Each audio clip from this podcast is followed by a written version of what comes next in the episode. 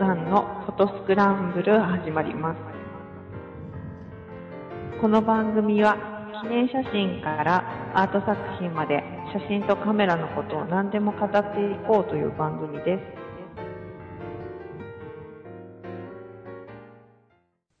はい。えー、スノーさんのフォトスクランブル始まりました。お送りするのは私、スノーと、半助です。はい。よろしくお願いします。はい、お願いします。えーと、早速ですが、はい。前回配信をした401回、はいえーと、日にちで言うと、4月23日の日に配信を始めたのですが、はい。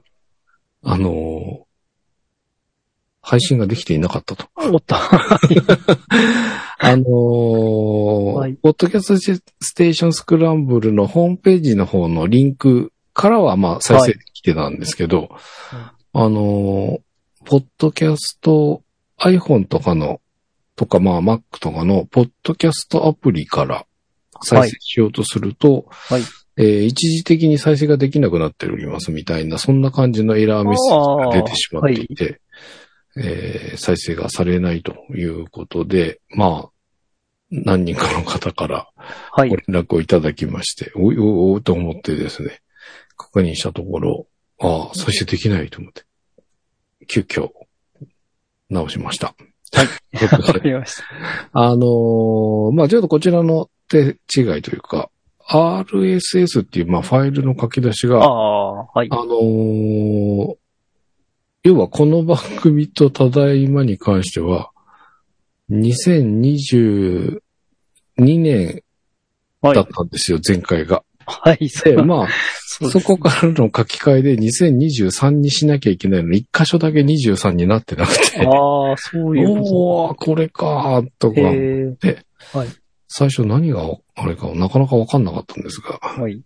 もうなんか、その、RS のファイルとの、えー、記述とのにらめっこでようやく、疲れでした。他の番組はね、あの、もう23になって、うんうん配信してるんですけど、はい。うわあ、そうか、と思って忘れたっていう感じ はい。でございました。ということで、あの、何回かこう、チャレンジしていただいた方もいらっしゃるかと思います。お手数をおかけして申し訳はいすいませんでしたえー、20 4月29日現在、まあ、4月29日の午前中ぐらいには処理できているので、はい。えー、まあ、ただ、だいぶ時間がかかってたので、えもし、リトライとか繰り返されてしまっていたら、お手数をおかけしちゃって申し訳ありませんでしたということで、えー、ちょっと今後気をつけて配信したいと思いますので、はい。懲りずに聞いてやっていただければと思います。よろしくお願いしはい。で、まあ、前回この番組を撮って、その後まあ、ただいまの方も収録ができまして、はい。えー、ただいまの方も配信しておりますが、映画のね、お話でいくつかご紹介をしていたんですが、はい。収録して配信した、あ？じゃあ収録した後か。はい。えーっと、いろいろとドタバタとありまして。はスラムダンクが、最、はい最後とは言ってないけど、なんかまた新たなに入場特典？あ。はい。来場特典？ああ、そう。を、えー、配布したら、すごいの反響が、ああ。あのーいや、これ欲しいなと思って、なんはいか、はいはい。アクリルスタンドっていうか、あの、キャラクターがこう、ピコって立ってるような、はい。あの、クリアな、まあ、ペット素材っていうから、アクリルスタンドとは言わないんですけあど、あ、はい。まあ、キャラクターのちっちゃい、こう、なんて言うんでしょうね。あの、立体的な、はい。ってるやつうん。えー、もらえ、まあ、ランダムらしいので、はい。何が当たるかわかんないんですけど、はい。えー、メンバー、レギュラーメンバー5人の、それぞれのどれが当たるかわからない、そのペットはい。アクリルスタンド的なものはい。が入場特典になったら、はい。取れないんですよ、もう。あのね、あらま。チケット売りす、綺麗続出。え、えー、うわーと思って、ここに来て、こんなかっていう。えー、まあ、どのみち、このゴールデンウィーク期間中、まあ、家の用事とかもあったりとか、はいあるので、まあ、ちょっとなかなかいけねえかなと思ってたんですが、まあ、1日2日、ちょっと外仕事があって、はい。それが早く終われば夕方ぐらいの回見れねえかなと思って、ちょっとチェックしてみたんですけど、はい。まあ、どこの会場も売り切れ。それはそれ。すまあ、あと時間が合わないとかっていうのもあるんですけど、うわ、すごいなということで、ちょっとびっくり。まあ、最初はその配信するときにはちょっと入場特典のね、新しいのが出たとか言って、ああ、だったら番組で紹介できればよかったのにと思っていたんですが、はい。まあ、それどころではないというか、わかりましえーた。はい。すごい反響です。なので、ちょっと、はいなかなか見に行きづらくなっちゃっているかもしれませんが、え そうなんだ。ーなかなかっていう感じでございます。で、はいえーご紹介したうちのもう一つ、すずめの戸締まりはい。が、えーこちらも入場点新たに始まるそうです。はい。もうちょっと先なんですけど、この配信した後になるかな。はいえー5月12日だったかな。えーから、えー新たなポストカードだったと思いますが、えー新しいものが、あ、ポ,、うん、ポストカード。全国で40万名様限定らしいですが、ほう。5月12日の金曜日から配布が開始されます。はい。で、ついに、終映が決まったということで、5月27日まではい。の上映になるみたいなので、はい。まあ、ただもうちょっとね、これ、この番組配信してももう少し時間があると思いますので、はい。ぜひ、うんまだご覧になられていない方は、足を運んでいただければと。はいいうことでございます。と、新仮面ライダー。はい。は、ええまあ、ちらっと、その時にも、ただいまの方でも入れておりますが、はい。エヴァとコラボと言いますか。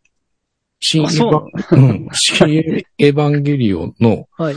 えーブルーレイに入ってる特典映像。はいはい。えー映画の本編とは、その、なんて言ったらいいんだろう。えっ、と、スピンアウト的なというか、は別の、いまあ同じ時間軸なんですけど、その途中のお話。はい。えー最後の新エヴァンゲリオンの一個前のエヴァンゲリオン9。はい。の始まる冒頭の前の時間で、えっ、と、はい新エヴァンゲリオンの特典で、薄い本はい、薄いよ。がはい。特典でついてたんですよ。はい。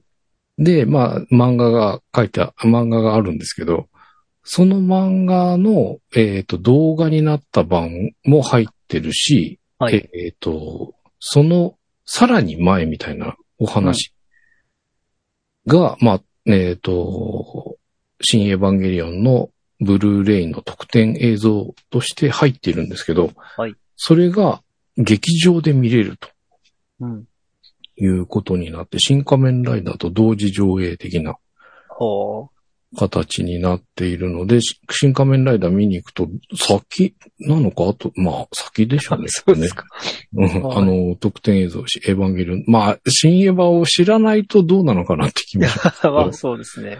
10分ぐらいの特典映像が、まあ、劇場で見れるのは多分これが最後になると思うので、えーまあ、ブルーレイには入っていますけど、まあ、劇場のスクリーンで見れるチャンスということになっています。で、えっ、と、入場特典もありまして、新エヴァンゲリオンのキャラクターが仮面ライダーのなんかのキャラクターに扮しているみたいな。えー そう、なんか、綾波レイが、あの、花部、あの、浜辺美波ちゃんがやってた、はい。何でしたっけ、あの、女のはい。女性の役？ヒヒロイン役のはい。あの、なんか、革のコートを着てる、はあはあの、はいビジュアルが、はい結構印象的なんですけど、はいそれになっていたり、しえー、碇慎二君が仮面ライダー1号だったりとか、あ、そうですそうね。いう感じの、はい。あのーそういったコラボの、それもカードだったかな？なんかそんなのが入場特典として始まっております。はい。なので、まあ、ゴールデンウィークめがけてすごくね、はい。手こ入れをされている、まあ、ご紹介した作品の中でもそういうのが始まっているようなので、はい。ただ、スラムダンクみたいにちょっと見づらくなったりもするかもしれませんが、はい。なんか僕。ここの4す、あ、まあ、それ以外に、まあ、ブルージャイアントをうんただいまの方でご紹介しておりますが、えっと、スノーさんの方からね、えー、いろいろな政治絡み的な、はい作品のご紹介もしていただいているので、ぜひ、あの、ただいまの方もお聞きいただければと思いますけど、あはい、そうですはいね。、えー、そんな、まあ、でも、そういう四ご紹介した4作品見始めてた頃はい。あエヴァの頃もそうだったかな。こんな売り切れの回が出てるのって見たことなくて。ああ、まあ、あれなんじゃないですか。ココロナが緩和され、いろいろ規制が緩和されたっていうのもあるのかもしれないし。かもしれないですけどね。うんなんかすごい勢いになってたりするので、えうんーどんなあれなのかわかりませんが。だってもう、はい下手したら貸し切りみたいな状態で見てた時とかもあったのに、そうですかうわ今映画すげえことになってんな、みたいなうん感じでございますが、えー、まあ、ただいまの方でご紹介している作品も、あの、劇場で見れるものを、えーご紹介しておりますので、ぜひ、ただいまの方もお聞きください。で、今週のこの、スノーさんのフォトスクランでございますが、えー、まあ、今週は写真飾る手見よう系のお話を。はい。あのーまあ、以前にもね、この写真飾ってみようよみたいなことをたびたびやってきておりますが、あのー実際僕も貼ってみたりとかはしていたんですけど、はい。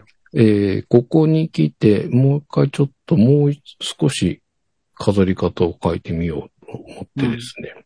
えっ、と、えやっていたのは、コルクボードみたいなのにちょっと写真を、はい、はい。えー、なんて言うんでしょう。コラージュ的にこう、ポコポコポコっと並べて貼ってみたり、はい、はい。なんかランダムにこう、うん。斜めて貼ってみたりみたいな。うん要は、あの、イメージとしては、あの、アメリカの映画とかで、うちに写真いっぱい写真がる並んでたり、コルクフォードにいろいろ貼ってあったりみたいな、はいああいうイメージがちょっとあって、はい。じゃあそんなのをやってみようかなみたいなのでやってみたりもしてきたんですが、えー今回はもうちょっと違う形でと思って、最初、ちっちゃいイーゼルはいの形をした写真立てええがありまして、ありますね。はい。それに、えー、2L 版うんの、でプリントをした写真をこう、置いてみて、はいまあ、1週間とか2週間とか、同はいじ写真を置いてみたらどうなるかな、みたいなのとか、やっていたんですが、次に、なんかそこの、1週間とか置いとくと、まあ、はほこりとかもやっぱついちゃうじゃないですか。はい。それが嫌で、ええどうしようかなと思って。はい。なんか袋？あの、すごいぴったり入る袋ってあれなんかありました、えーえーっと、いや、まあ、写写真用の、あの、保存袋って言いますか。袋。うん。なんて言ったらいいのあ、すごい。ああ、えーっとね、えー、ショーレックスって言あショーレックスってたようなあ気がするんだけど、あれでいいのかうん、そうそう、それだ。うんはいすごく透明度の高くて、な。はい。あの、し遊びが少ないというか、そう、L 版とか 2L 版とか、キャビネ版とかで。まあ、その寸法になってるんですよね。うんうん。はい。で、まあ、それでピタッとするから、それがいいかなって思ったんだけど、は待てと思って、マットで挟むやつがあったなと思って、はい。えっ、と、ビッグカメラに行きまして、はい。マットの間に1枚アクリ、薄いアクリル板が入ってて、ああ、そういうのあるの？はい。うん。で、まあ写真が剥き出しにならない。で、まあ額には入らないんだけど、マットの中に収まる。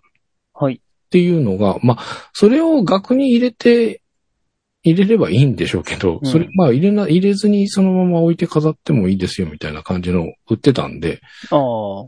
で、えっ、と、はいあまり考えずに、白と黒ええ。を1枚ずつ買って、で、まあ写真は入れ替えればいいやと思って、はい。あのーやってみました。はい。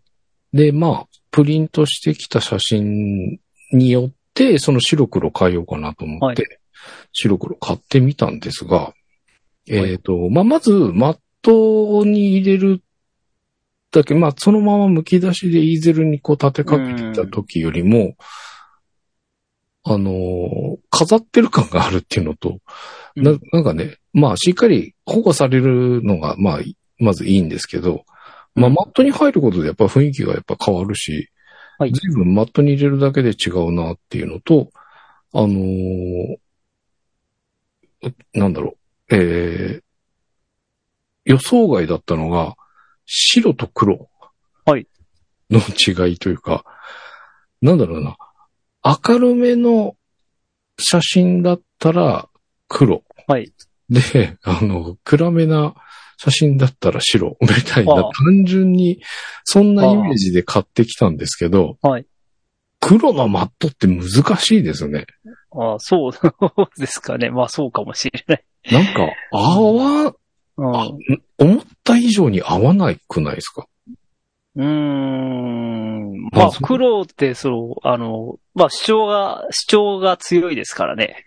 その黒縁そのものが非常に主張が強いので、うん。それに負けない内容じゃないといけないっていう。ああ、そういうことか。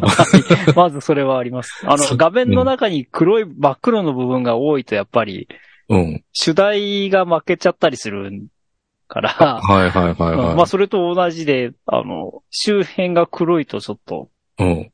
うん。なんかそこに飲み込まれちゃう感じはありますか？うん。なんか、ああのー明るい、えっ、と、まあ、一つ、その買うときに、まあ、うん明るいのは黒でみたいなイメージをしていた時の一つとして、うん。あのーモノクロっぽく撮った写真があったんですよ。はい。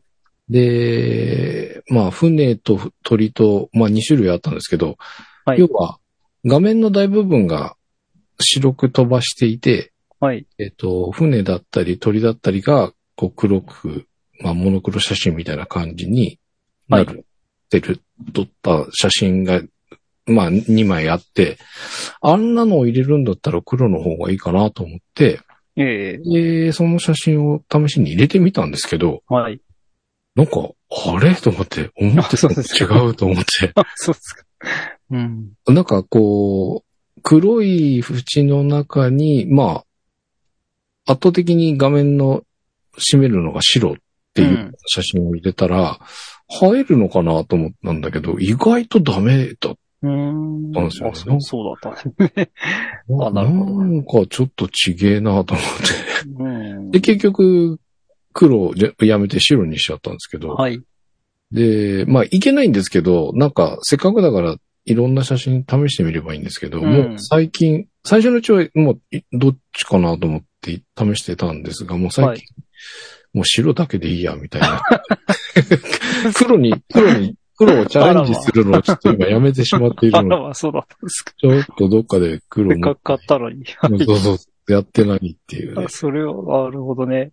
いやー、うんそうか。いや、あの、え、暗い写真は入れてみなかっ暗い写真は、あ、えええっ、とね、一種類だけなので、はいまあ、もっといろいろ試してみればいいんですたけど、ああのー青空なんだけど、濃い青空のやああ、なるほどね。つでうん、ちょっとまあ、沈んでるうん。かなっていう感じのやつを入れてみたら、はい。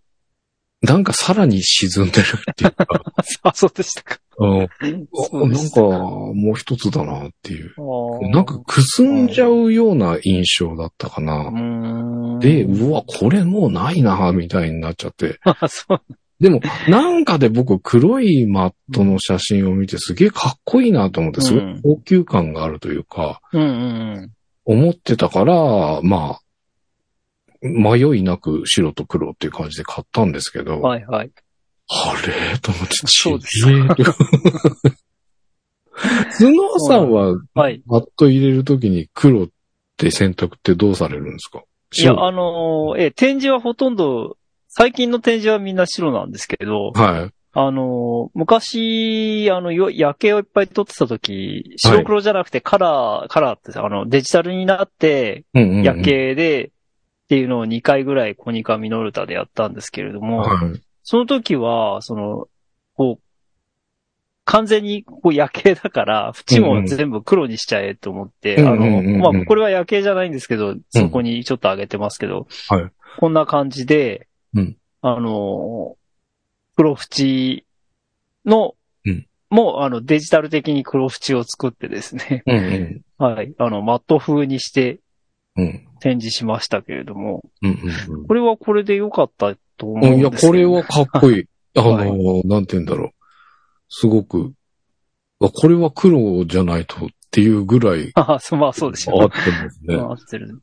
えまあこう、こういう感じのなんか、あの、周りがそのまま普通に外側がに黒、黒があっても違和感がないー、うんうんうん。絵柄っていうか、そういうのを選べば、まあ夜景はと、夜景は確実にそうなるんですけど、あ、の、周りどうせ暗いので、そういう感じにしてるのと、あとね、えっ、と、いわゆる普通の紙、紙というかそういう立体的なマットだと、うん。あの、エッジが、は、エッジっていうか、あの V カットってなってるじゃないですか。はいはいはい。あれうん。あれは黒で、黒に塗ってありました？それとも白？白だったかな？あ、白。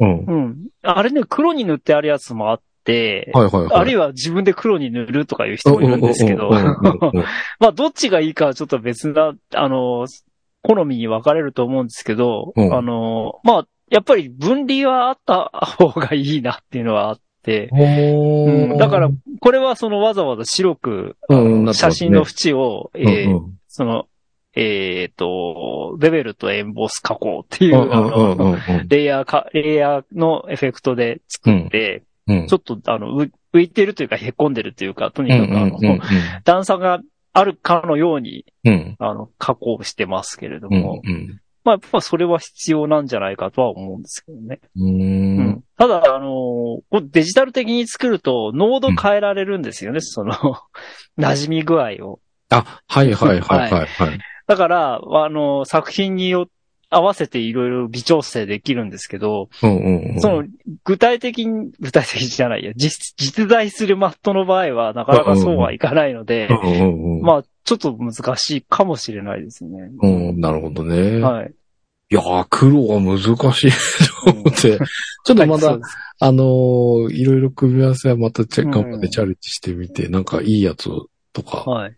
逆に黒に合う絵ってどうなんだろうって探してみるのも、まあ、あそうですね。ありかなとか思ってちょっと、はい。あの、やり方を変えてみようかなとは思ってはいるんですが、はい。あの、想像してなかったというか、まあこれも実際プリントしてはめてみて、ようやく分かったことっていうああ、感じが。したので、まあ本当にやっぱ出してみないと分かんないなっていう。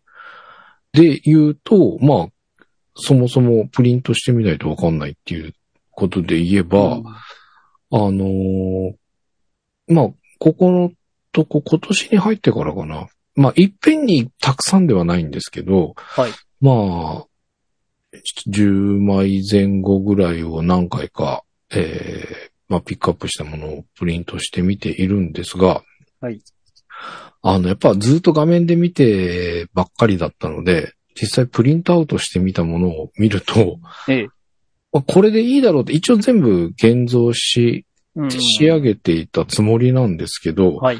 プリントしてみると、はい。あの、思う、なんだろう、えっ、と、シャドウがすごく沈んでたりとか、うん。ハイライトが思っていた以上、ああ。思って、うん、以上じゃない、思ってたほど。ハイライトになってなかったりとか、うん。だから全体的にこう、ドヨンとした感じっていうのと、メリハリがこう、あんまり、はい。っていうかな、うん。こうまあ、くっきりはっきりを狙ってた写真が特に、あの、イメージと違ったみたいな。うんまあ、さっき言った、その、モノクロっぽく撮った写真なんかは、まあ、イメージ通りみたいな感じで仕上がってきてたんですけど、はい。その派手系な感じ。はい。サイドが高くて、ああ。キリキリな感じのものが、はい。ああ、なんかちょっとどんより、思ったより強く進んで見えるとか、うん。なんかそんな感じがあって、いや、やっぱ難しいなっていうか、ちゃんと出してみないとダメね、とか思って。ああ、まあそうですね。なんかずーっとこの画面で、まあうん。現像はしてみたりとかするものと、はい。まあその中で画面で見れたときに、まあいいコンはいディションの状態だったら、まあ、いまあ、それで満足しちゃっていたんですけど、うんまあ飾ろうと思ったらやっぱりね、まああのフォトフレーム、あのデジタルのフォトフレームみたいなのもありますけど、ええ。まあやっぱりプリントとして飾ろうとしたときにはやっぱり、ちょっと、ちゃんと出していかないと、あの、本当に飾りたいものができたときに、うん。ちょっとがっかりしちゃうなと思って。そう。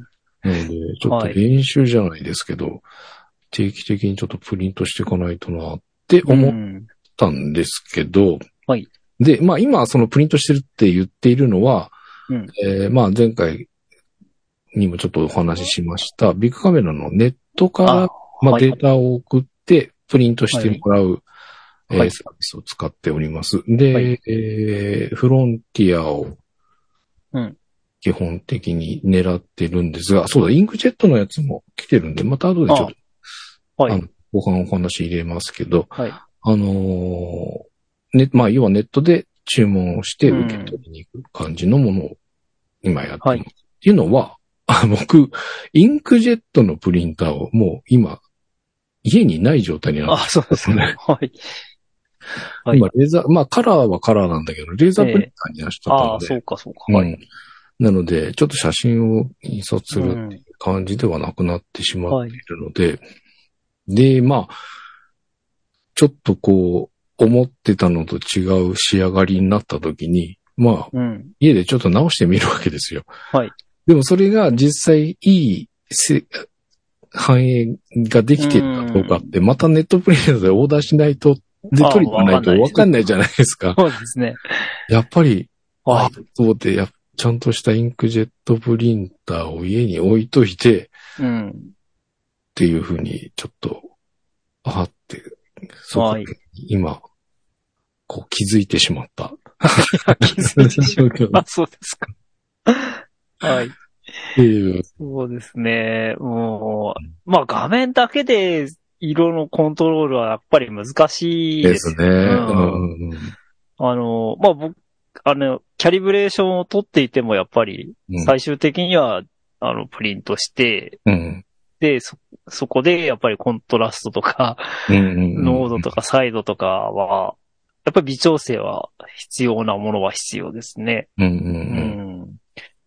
まあ、と、特にさ、さっき半助さんが言っていたそのメリハリとか、うん。えっ、と、シャドウがくす、なんていうのちょっと甘かったとか、うんうんうんハイライト意外とすあの、そんなに明るくないとか、うんうんそういうのはやっぱり画面で見てるのと、うん。プリントではもう全然、まあ世界が違うので、反射原稿、プリントはね、もう反射原稿なので。やっぱりどう、どう頑張ってもあの画面のその、えー、明暗差のね、あの、こう、幅は出ないわけですようんね。うん。だから画面上である程度あの、明暗差くっきりしてるっていうか、その、くっきりさせすぎてしまうと、うんもう、あの、プリントではちょっと無理っていううんところになっているのに気がつかない。いやーなるほどね。はいうん要はそのプリントを実際にこう印刷した時には出ない限界値を超えちゃってるんだけど、まあええ画面上ではそれが再現できちゃうできちゃうから。から、はい。そっちの方まで追い込みすぎちゃってるってそうことそうそうですね。うん。はい。そうなんです。まあ、僕がやりがちなのは、あの、うん暗い、暗い、まあ、結構僕の場合、あの、濃いっていうか、暗い写真、夜の写真とか多いので、はいはい。あの、黒いところを、あの、意識しすぎちゃって、うんうん。あの、画面上でこのぐらい見えてるってことはもうちょっと明るくしないとダメなんじゃないだろうかって明るくしすぎて、プリントしたらすごい淡くなっちゃったっていうのがああ、結逆のパターンなんだ。そうそう。なんかいろいろはい考えすぎちゃって。はいはいはい。結局最初に戻した方が良かったじゃん、みたいな。なるほど。そういうの結構ありますね。へーうん意外とな意外とやっぱりそこのね、あのーほんのちょっとのさじ加減で大きく変わったりする。ノートのところがあるので、それは結構難しいなっていつも思い思ってます。うーんうんまあ今、その、新しい、あの、プリンターにししたらうん、かなりそこら辺は、まあ良くなった気はするんですけどね。ええええやっぱりだいぶ違う、楽だなっていうのはあります。それは結構イメージしてたものが、イメージ通りあそうそう、割と、出てくるうん、出てくる感じはします。へーはい。ほうほうほうほう。うん。うーんまあ、何が違うのかよくわからないんですけれども、まあ、いろいろ進化してるってことなんでしょうね。なるほどね。まあ、前のやつは10年近く前のやつでしたから、にうんうん2011年のモデルかな、あれは。うんうんうんまあ、それと比べれば10、10年以上差があるので、うん。うん。うん。まあ、そのぐらいの進歩はあるんでしょうけれども。うーん。なるほどね。いやー、なんか、インクジェットプリンター欲しくなってきてしまったじゃないですか。まあ置く場所とかいろんなこと考えちょっとなかなか難しいんですけど。うんああ、ちょっとなという。うんまあだって、はい。で、いろんな、あのープリン、んインクジェットがあったら、スノーさんが以前やられたテストピース的なこととかで見てね、はい。やれればいはい。いろんな調整をしてみてとかっていう、なんか試行錯誤もできるじゃん。うんて思うとまあ、そうですね。まあ、あとはあの、紙の種類をいろいろ使えるので、ああ、そうか、それもあはい。あの、うん、あの、こう、その飾る楽しみみたいのは、うんうんまあ、本当に、こう、非常に幅が広がります。そうか、そこを忘れていた、そうだ。はマット系の紙だったり、グロスまあ、いろんなね、うだけでも随分違いん、ます、そう違いますし、その、高い紙もあるし、うん。うんえー、例えば、まあ、和紙みたいなのもあるし、うんうんうん。まあ、極端に言えば全然インクジェット、その写真用じゃないプリ、紙、紙に 無理やり印刷してみてなんか、ちょっと、あの、チープなのかもしれない。画質としてはチープなのかもしれないけど、うん。なんか雰囲囲気のある写真、ね、あの、仕上がりになるかもしれないしとか、気いろいろ楽しみは、はい、うん、うんあると思うんですけどね。うん。いや、なんかね、そういうのを考えると。はい。まあでもその飾るのが、は いまあ良かったっていうのが一つあって、はい。あのー自分の写真がこう、ずっとこう、なんていうのかな、あのー同じものが同じ場所にある状態っていはい。うのが、ちょっと面白かったんですよね。実際僕やってなかったなっていう。うんうんその、コルクボードに貼ってたことはあるんだけど、ちょっとそれとも違う感じがして、はい。あのーまあ、こう自分の生活している中に、もうい、今のところ一点なんですけど、一点うん、こう、同じものを、まあ、ある程度の期間置いてみて、眺めたときに、あ、これ、いい、気に入って、まあ、プリントをしてる。まあ、ある程度の数取ってる中から、まあ、セレクトして選んで、プリントしてるものにもかかわらず、こう、飾ってみると意外とあんまり面白くねえな、この写真。そうですね。のとか、あの、はいまあ、これ、そうでもなかったような気がしたんだけど、一応ため、うんあの、色見たくてと出したものとか、いくつか、あの、プリントしたもののセレクトにも、あれ、いくつか種類があって、すごく気に入ってるものと、まあ、ちょっと色を見てみたりとか、なんか、その、まあ、飾ってみたらどうなるのか気になるなとかっていう、なんかいくつかこう、チョイスして、今プリントしてるんですけど、あの、撮った中の仕上がりというか、まあ、イメージとして、まあ、そんなでも、もあの、好みでもなかったんだけど、飾るにはすごく、なんか、うん。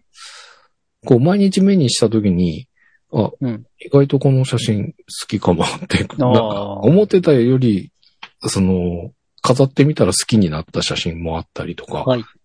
あの、逆に、あ、思ってたほどじゃなかったなとかっていう。はい。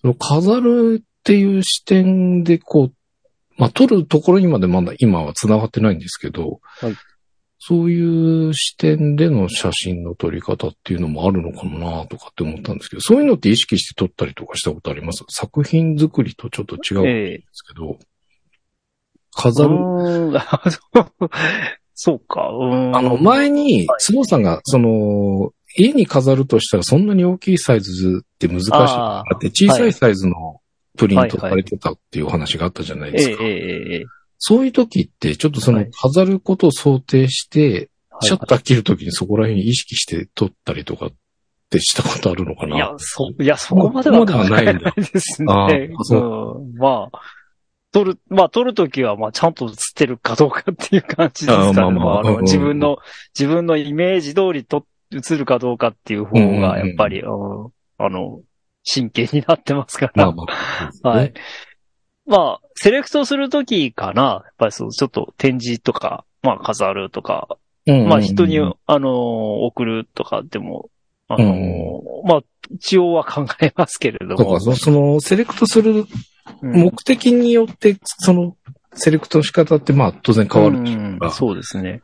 そういう時に、あ、そうか、そうだな、うん。セレクトすると、セレ、うーんと、プリントしようと思った時の写真を、すはいチョイスするときに、家に飾る、自分のために飾る写真っていう視点でチョイスしてみるっていうのが一つなのかもしれないかな。ちょっとなんかそういうのもね、うん。こんな感じになるんだっていうのが実際やってみて、思ってた以上にはい。発見が多くて、ちょっと面白かったなっていうああ、。よかった。それはよかったですね。で、えっ、と、まあ、ええそんな、印刷してみたところ、結構いろいろ発見があって楽しいかなって思って、はい。次として、今マットまで入ってるので、ああ、ええ額に入れてみようかなと。あ、今、マットにのす、マットに知ってるだけで額にはまだ入ってないね。入ってない、入ってない。マットに マットに挟んで、はいはい。えっ、と、イーゼルに立ててる。あ、そういうことです。うんわかりました。はい。なので、ちょっと、えっ、と、A4 サイズうんぐらいの額っていうのは、スノーさんのはいワークショップで使ったはい。額が、まだ大事に置いてありまして、あ、そうですね。うわ、すごい古い話。あれ、まあ、はい。あれに、はい。ただね、あのーちょっと、そうだ、そういう意味で言うと、一点、その時のはい額に入れて写真は入れて、はい飾ってあるのはあるんです。はい、はい。ただそれはもう入れっぱなしうん。で、あんまりその、こう、普段目に入るような感じ。まあ、たまに、たまにというか、まあ、入るっちゃ入るんだけど、ええー、ちょっと今飾ってる、こう、普段目にするっていうようなところとはちょっと違うところに飾ってあるのでえ、はい。あの、それが、何枚だっけな？まだ使ってないのが3枚ぐらいあるうの。ん。うん。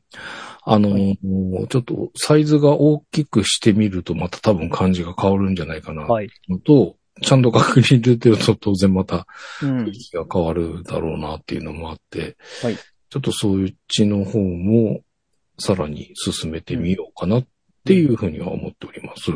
はい。で、そうなった時に、まあうん今は、あのちっちゃいサイズ、まあ 2L 版でやってるので、うん。その木製の、まあおもちゃみたいなイーゼルのはい写真立てにこう立てかけてるのができているんですけど、うん。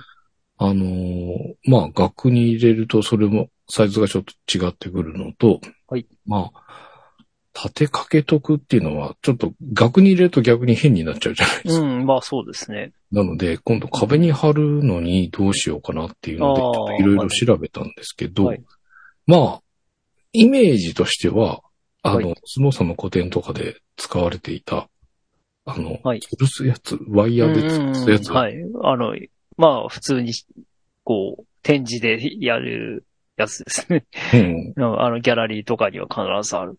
うんあれは、俺上ちゃんと見てなかったんですけど、上レールなんですか、あ、レールですね。あ、やっぱレールなんだ。うん、あの、間隔をこう、まあ変えられる。変えられないと大変なので、はい。うんまあ、あの、僕、まあ、調べてみて分かったんですけど、まあ、カーテンレールみたいなやつの、まあ、ピクチャーレールって言われる。はい。はい、はいが。あって、ええっ、と、まあ、レールが、カーテンレールみたいにこう、レールがあって、そこから、こう、ワイヤーで吊り下げて、えはい。で、その学校を引っ掛けるフックの部分に、まあ、仕掛けがあって、ええまあ、高さの調整ができると。はい。で、まあ、カーテンレールみたいに、ピクチャー、あの、そのワイヤーがレールに引っかかっているので、こう、左右方向も調整ができる。はい。っていうやつですよね。だから僕、僕自体は、まあ、あの、どっか固定しちゃってもいいんですけど、まあ、ええ一つのワイヤーみたいなので、一本の線で吊るされてるっていうのが、なんかかっこいいかなと。いや、かっこいいですよね。うん、かっこはいいですね。うん。ので、なんかそういう風のにしたいなとか思ってちょっとはい調べたんですけど、はいまあ、あのアマゾンで、こう、ピクチャーレールでこう検索していくと、えっ、と、まあ、ワイヤーが1、2本ついてて、まあ、ピクチャーレール4、5千円ぐらいはい。が、まあ、買えそうだなっていう。うん。まあ、ちょっと、まあ、どう捉えるかですけど、はい。でもずっと使うもんと考えたら、まあ、手が出ない金額でうもいいし、ん、そうですね。頑張って買ってもいいかなはい。ってちょっと思っていたりします。ただその、うん、まあでもそうか、ピクチャーレールだったら左右、だ一、ん左右方向も変えられるから、そんなに位置気にしなくてもいいんだろうね。うん、まあ、最、最初にどこにあるかっていうのが あるけどそうん。うん。まあちょっとそういうところにもちょっと踏み込んでいければなと。はい。まあもう、そうだな、夏ぐらいまでの何回かこう、ギャラがこう入ってきた時に、ちょっと少しずつ置いといて、はい。まあ、夏ぐらいまでにはちょっと、このピクチャーレールと、額と、まあそのサイズがね、今度プリントアウトするのにもちょっとお金が今度高くなってくる感じにはなるので、はい。まあ、まあ、それでもちょっとやってみたいなっていうふうにしておりますので、またこういうのも買ってみたり、プリントしてみたりしたら、はい。紹介したいなと思います。で、スノーさんの方、まあ、それに絡んだような、その作品、古典での展示の仕方はい。とかで、あ、そうですね。あのー、半助さんのマットっていうのは、あの、うんブックマットなんですかね？その、それとも、僕、まあ、それが分かってないあ、な。そうそうだ、はい。えーっと、これあの、まあ、同時のやつなんですけども、えーはいはい。こう、裏、そのまま、なん写真がくっついている。はいはいはいで、はい。まあ、こっちは窓。うんうんまあ、これが、マットなわけなんですけれどうんも、うんうん。あの、こっち側にね、あの、穴の開いてないというか、この、これと同じ大きさの、うんうんうん。で、写真を挟んでる状態うんのがブックマット。あ、じゃあ、ブックマットです。あ、ブックマット、はい。はいブックマットはいはいで、プラスその、えっと、写真とマットの間にええ。薄いアクリルの板あ、があって、なるほどね。写真が剥き出しにならないんですよ。あ、それはいい、いい、あれですね。あの、素材だと思います。そう。でまあ、も、あの、はい。えっと、ブック、まあ、後ろに1枚あるので、ええでなおかつ額に入れないから、うん。写真を挟むと少しこう浮くんですよ、やっぱり。ああ、そうか。なので、うんあの、一番こう、ギュッと一番挟んだ状態で、その、はい脇にこうマスキングテープでこう止めて、開かないようにして固定してみるみたいな。一枚のわかりまし板状態にしてるからた。はい、はですよね。うん。い。はい。いや、あの、写真の保存っていうか、その、まあ、展示も一種の保存ですから、うんうんうん。あの、こう、持ちという意味では、はいブックマットがやっぱりいいみたいはいはいはい。なんですけれども、うんはい。で、あの、僕も最初展示の時ブックマットにしてたんですけれども、うんうんうん。あのーなんていうのかな。えーさらに、ブックマットプラスプリントの裏打ちっていうのもやってたんですね。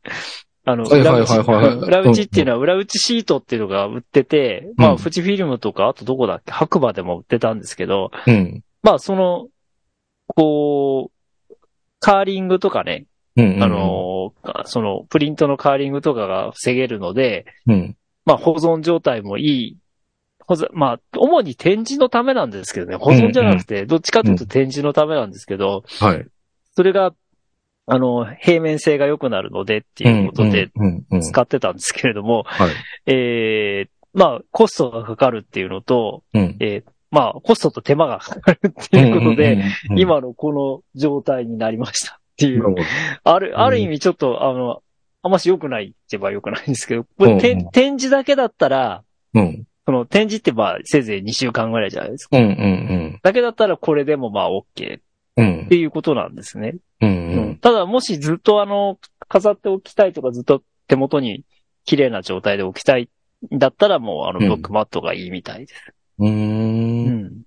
でも裏打ちっていうのは、そのシートを買ってきて自分で貼あっ、あ自分で貼りましたけど、へーはい。ただね、あの、えっ、と、後々ちょっと何年か経って、うん。チェックしたら、裏打ちってやっぱりノリで、ノリなんですよね。はいはいはいはい。当然、あの、接着剤なんですけど、うんやっぱり接着剤そのものが酸化してくるので、っていうか、うんなんか、やっぱり、ペーハー的に、アルカリ性か酸性かわかんないけど中性じゃないんですよね。なるほど。だから、下手をすると作品にダメージが来るかもしれないです。その。何十年っていううんうんうんうん点でそうなので、うんあの、だから、まあ、裏打ちが必要な紙もありますよね。あの、和紙みたいな、すごいうんふにゃふにゃなやはいつとか。はいはいはい。ものすごく、ものすごく薄い紙とかうんうん。あって、まあ、それで大きなサイズだったらやっぱり裏打ちしないとっていう話になるかもしれないんですけれども、うんうん。うん、あの、そそう、あの、僕が使ってる展示用のやつって画材用紙で、まあ、もともと画用紙みたいな結構厚いものなので、うん。ますます裏打ち必要なかったっていうなるほど。はいことが、あの、最近になって発覚しました。どうもすいませんって感じなんですけど、うん 本人としてはなんか良かれと思ってやってたんですけどね。うんはい。なので、ある程度しっかりしてれば、あの、うん紙がしっかりしてれば裏打ちは必要ないと思います。うーん。はい。うんうんうんで、あとあの、その、えっ、と、半助さんのそのマットは、固定はどうなってるんですかね？だもうね、挟ん、あ、そういうふうあ、に、挟むだけ。うんそういうふうにするのはうん、知ってたんですけど、あ確かに、はい。うん、その、そのさんの先の時に、なんかお話の、はい見せてもらって、あ、こうええやってやるんだって思ってたのははい知っててはいたんですけど、はい。今はもう挟んでるだけ、しっかりぎゅっと挟まれてるので、まあ、あずれない。うん、ある程度こう、調整はしますけあど、、わかりました。うん、そのままかなう。んうん。はい。いや、まあ本来は三角コーナーがやっぱりいいみたいなんですけどね。角っちょに、うんはい。角っちょにこう、はめ込む。はい。そうですね。うんうん。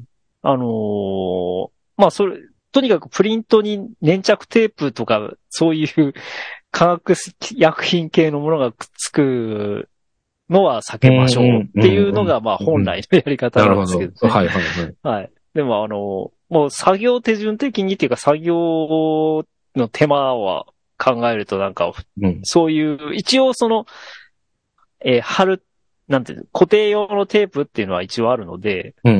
まあそれでやっちゃってるんですけれども、まあ、あの、さ手間暇かけたい人は三角コーナーがいいんじゃないでしょうかっていう話うんです。まあで、も、僕みたいに、その、ある程度の期間でこう差し替えるっていうんだったら、もんう三角コーナーで1位、あ悩まずにそこにさそうですね。差し込めればいいはいうん、その方がいいです。はい。ですよね。ああ、ちょっと見てこようかな。うん。うーん。そうだはい。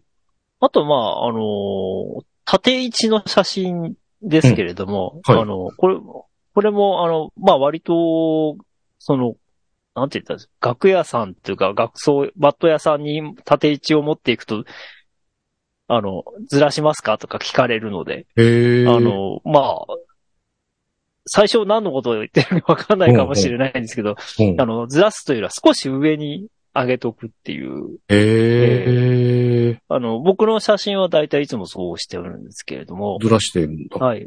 ほんの、まあ、あの、ほんのちょっとでいいらしいんですけどね。あのうんうんうんなんか僕はちょっと極端に上に上げてるような気がしないでもないんですが、それはもうあの、その人の好みで。うんうんうんうん、いいんですけど。まあ少し上に上げといた方が、なんか縦位置はしっくりするそうです。へえ。でも本当だ、これ、あ、紹介してもらってるやつって、はい。下高いですもんね。そう、下の方が少し高い。これどのくらいにしたんだったっけ？ちょっともう忘れちゃったんですけど。はい。。あの、最初にこう、まあこれもあの、フォトショップで何、何種類か作ってみて、まあ、あ、じゃあこれ、このぐらいでいいやっていうので、うんうんうんもうそれに決めたらずっとそれ、そのデータを使っているのでこうなっちゃってるんですけど。うんはい。あ、これも、あの、実際の抜いたやつじゃなくて、あデータでのマット、ええ、はい、そうです疑。似マットっていうか、はい。あそうですね。あ、もうこれは、あの、マット屋さんに切ってもらってるんですけど、はいはいこれもやっぱり下がちょっと、あ、本当だ、高い。うん。これは確かマット屋さんにお任せしますって言って、そしたらこう、あ、で、上げてもらったんだ。はい、こうなってたと思いまへす。え。はいおーですね。まあ、なので、あの、市販のものは縦でも横でも使えるようになってるから、うん、そう。当然、あの、ええ、ええと、全く均等なんですけど、うんうん。もし自分で作ってみるんだったら、うんあのーこう、ちょっと上に上げてみるとかっこいいと思います。うん、確かに、この参考に出してくれてるやつすごいかっこいいですね。うんっていうか、なんか、はい。違和感を覚えそうなものなんだけど、しっくりきてますね、これ。うん、まあ、ちょっとこう、あの、下に、あの、こう、なんで、ファイルナンバーとか入れてるから余計そうなんですけどね。うんうん。なんか不思議と、なんか、あ、落ち着く位置だなと思って。えー、なるほどね。これは知らなかったな。うんこれ横でやったらどうなるんですか？横でやってみたことある？えっ、とね、rito によってはやってる人もいるかな少し上に上げてるっていう人いるかもしれないんですけど、ああんまり聞かない。あまあ、やっても別にいいんですよ。あの、うんマットに関し、マットっていうか学装はまあ、一応標準的な手順は決まってますけど、うんまあ、うんうんあの、好きなようにやっていいと思うので、うんうん。この縦位置のストップ上がってるのがすごい気持ちいい、いい感じの、こうずれ具合というか。うん。知らなかったな。へえ。はい、まあなんか、はい。まだこの、同じ写真といえども、やっぱ全然住んでる世界が違ったなっていうのがねプリント、ちょっと何枚かプリントしただけでこんなに違うのを発見するっていうのはちょっと、ああ、よかったです。はい。私はちょっと面白い、あれになってるなっていう感じでした。で、まあ、あの、ちょっといろいろね、あの、サイズを上げてみたり、額入れてみたり、いろいろ楽しんでいきたいなと思っておりますが。はいはいで、えーインクジェットのええビッグカメラのネットプリントサービス、プリントしてきました。はい。で、わかんない。ああ、そう、さすが、そそうなんだ。まあ、と、まあ、だから変えたんだろうけど、うん。わこんなんだったら、別に無理して、秋葉まで取りに行かなくてもいいかなっ はい。てちょっと思ったはい。りもします。はい。まあちょっと今度ね、なんかまた、いつかそのさんとお会い、リアルで会えるときに、はい。両方、その、銀塩のやつとインクジェットと同はいじ写真でプリントしてるので、うん。ちょっと、まあ、機会があれば見てもらあって、はい。あお話をできればなとは思っております。はい。はい。まあ、そのもの、ちょっと並べてまで、ちょっと今ね、別のところにその銀塩のやつがあるんで、あそうですか。並べて比べてはいないんですけど、はい色味が違ったりするのかうんな。ただ仕上がりとしてはすごく綺麗なので。全然、こはれ、いいかも。で、これフロンティアだよって言われても、俺、わかんないかもっていう。あれ？わかんないっていうか、はいわかんないですよ。はい。あれ、イン、あの、富士フィルムの、あれを、あの、その、サイトを見たんですけど、一応、インクジェット仕様もフロンティアの中なん、なんで、なフロンティアシステムの中のインクジェット機械、機械っていうか、インクジェットの、まあ、出力機っていうことになってますよね。あ、そういうことなんですか、うん。うん。だから、フロン、フロンティアの、フロンティアブランドのインクでジェットっインクジェットなんですよ。ていうことなんだ。うん。だから、まあ、差は、差はないっていうのが、やっぱり、必然なような気はするんですけれども。なるほどね。うんうん。まあ、インクジェットか幻影かっていうか。まあでも、これインクジェットに淘汰されてっちゃう方向なんですかね？いや、ど、どうなんでしょう。まだなんか、富士フィルムのそのサイトを見る限りは、その、フラッグシップはその、えっ、と、DA の方。DA のフロンティアっていう、うん。うん、みたいですけれども、まあ、ただその、ね、えっ、と、インクジェットの方が、まあそなんて全体にコンパクトですし、あの、その、なんていうの、お店の、その、形を問わないみたいなああ、なるほど。ことを書いてありましたし。うん。でもね、そのビッグカメラのネットサービス的に言うと、ええ、フロンティア、あ、その銀円の方を置いてる店舗だと、ええ、えっ、と、まあ、サイズによるんですけど、そのはい。つけるぐらいのサイズ、小さいサイズであれば、何時間、3時間とか、そんな感じの受け取りなんだけど、はい。インクジェットに関しては3日間みたいな。ああ、へえ、まあ、今回注文した時に、えっ、と、3日もかからず、その日のうちだったかなうん。には、できましたみたいな、あれは来てましたけど、はい。でも、交渉というか、その、対外的には、うん。納期がインクジェットの方が長いっうん。ていう風になってましたね。どどうなんでしょうね、それは。設置してる数なのか。ね、なんか小さいうんサイズでとかっていうんだったら、ね、はい台数複数台置くとか、まあ、その店舗そのものに置くとかして、なんか、はい。そっちの方が、納期のアドバンテージがありそうな感じがするけど、うん。一応今の現時点での受付ではそういう、あ、でも、違うのかな？実際に、川崎が置いてないからっていうことなのかって、まあわかんないですけど、まあ今。秋葉原と川崎で比べるとそういうなんか納期の差があったりします。うん。はい。なので、そうなんですね。まあちょっとこれ、まあこれからも使ってはいくと思うので、また、えー、お話できればと思っております。で、はいえーね、さっきも言いましたけど、スノーさんとかリアルでお会いできたら、ちょっとここら辺も見てもらったりとか、そういう機会ができるといいなと思っておりますので、はい。えー、また次回もお聞きいただければと思います。ということで、スノーさんのフォトスクランブル402回お届けしましたのはハンスケと、はい、スノーでした。ではまた次回よろしくお願いします。ありがとうございました。